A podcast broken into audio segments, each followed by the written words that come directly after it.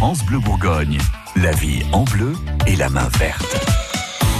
Rien de plus agréable que d'avoir des fleurs sur son balcon ou dans son jardin. C'est ce qu'on fait tous les matins dans votre magazine de la vie de tous les jours avec Gilles Sonnet, notre expert plante.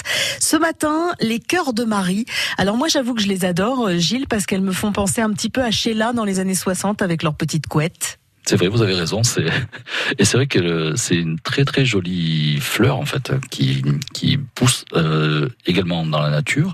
Euh, c'est du dicentra, donc en spectabilis, on en trouve euh, assez facilement euh, dans des buissons comme ça de temps en temps qui, qui sont arrivés là par hasard. Mais alors c'est parce que ça pousse à l'état euh, sauvage ou c'est parce qu'il y, a une graine qui s'est envolée quelque part C'est une graine qui, qui, a été portée par un oiseau ou par le vent. Mais on peut en semer donc dans des dans des pots ou en planter des petits si vous si vous en trouvez des, des petits des petits pieds chez votre fleuriste ou votre jardinerie. et ça c'est assez extraordinaire parce que c'est des plantes qui vont pousser à 60-80 cm dans un bac à fleurs par exemple. C'est bien un bac de 30-40 cm et ça permet de faire un petit buisson, ce qui change un peu de, des, des plantes euh, qu'on va avoir comme euh, le dipladénia, comme l'ostéospermum, comme le géranium, euh, voilà.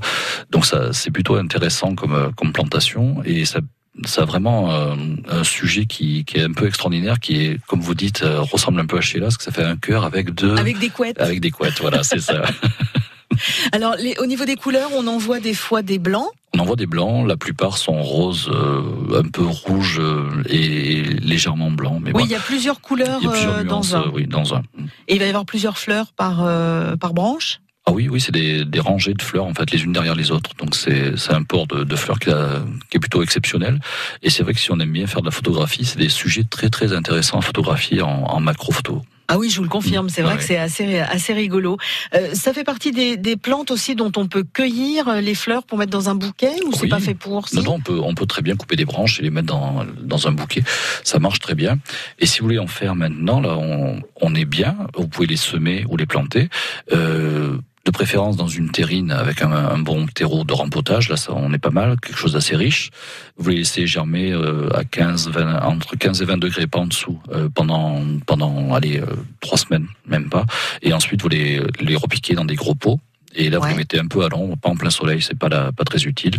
Un arrosage modéré, pas d'excès d'eau, parce que sinon ça fait pourrir la plante. Et avec ça, dans d'ici un mois, vous aurez quelque chose de, de plutôt sympathique qui va commencer à, à pousser. Ah, aussi vite? Il n'y a même pas besoin d'attendre l'année prochaine? Non, non, ça va aller, ça va aller assez rapidement. Ouais. Bon, bah c'est le moment de planter vos cœurs de Marie. Merci à Gilles Sonnet, dont on peut retrouver tous les conseils avisés sur francebleu.fr.